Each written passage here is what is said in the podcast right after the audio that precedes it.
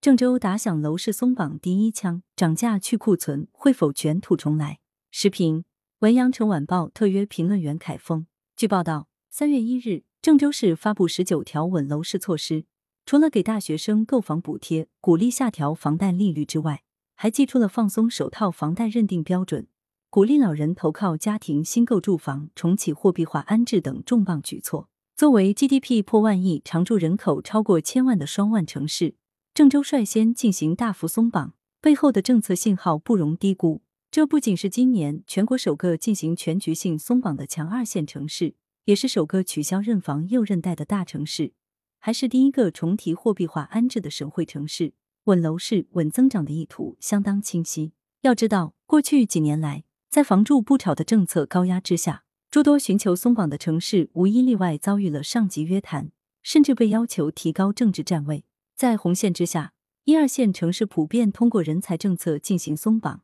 这一次，郑州无疑超出了人才政策的范畴，将现代限购的大门敞开了更大的空隙。不仅如此，消失一两年的货币化补贴再次重出江湖。早在两年前，随着全国大规模的棚户区改造收官，支撑棚改的货币化安置也随之退潮。棚改货币化，通过大拆大建加大补贴的模式。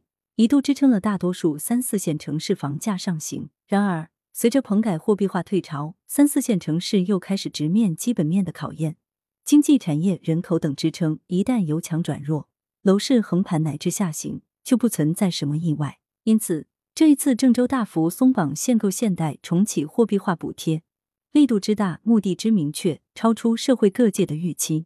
事实上，在郑州新政之前。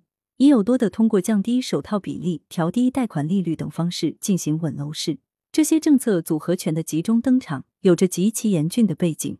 众所周知，去年下半年以来，楼市从高热态势直接冰封，个别房企遭遇债务困境，几乎所有城市房价开始回落，部分城市楼市成交腰斩。受此影响，各地土地流拍率增加，不仅卖地收入受到影响。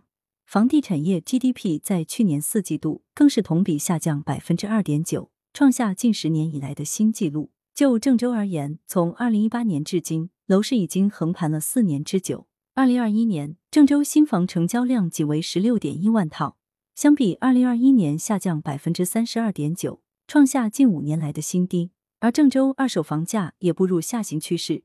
根据国家统计局最新发布的七十城房价数据，二零二二年一月。郑州二手房价相比二零二零年下降了百分之零点七。此外，郑州经济增长放缓也是率先松绑楼市的重要助推因素。二零二一年，郑州 GDP 达一点二七万亿，同比增长百分之四点七，增速在万亿城市中仅高于西安，处于垫底位置。这背后，洪涝灾害、新冠疫情的双重冲击，固定资产投资的下滑成了最大拖累。因此，无论是为了稳经济增长，还是为了稳固卖地收入，郑州都不乏松绑以稳楼市的需求。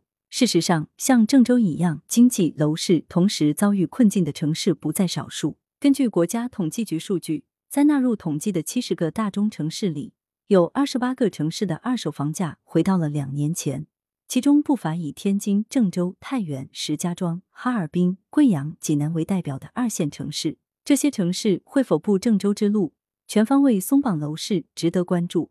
许多人担忧，这一次楼市松绑会否导向新一轮涨价去库存？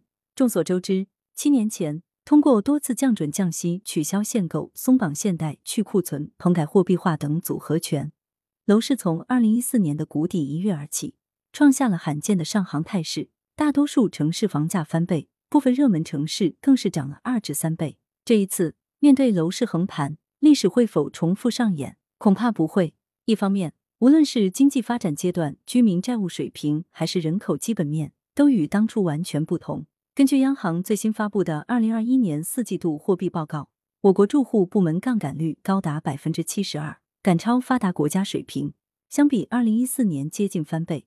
而作为房地产最大支撑的人口，二零二一年出生率下降到百分之七点五二，出生人口一千零六十二万人，全国净增加四十八万人。这些因素。无疑都成了楼市上涨的制约。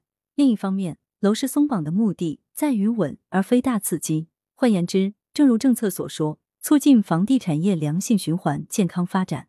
这背后，房住不炒仍旧是底线的底线，而维护刚需等正常购房者的需求，维护房地产整个产业链条的稳定，是基于稳楼市和稳经济的需求，并不直接导向新一轮上涨。事实上，中国楼市已经从黄金时代开始向白银时代乃至黑铁时代演变。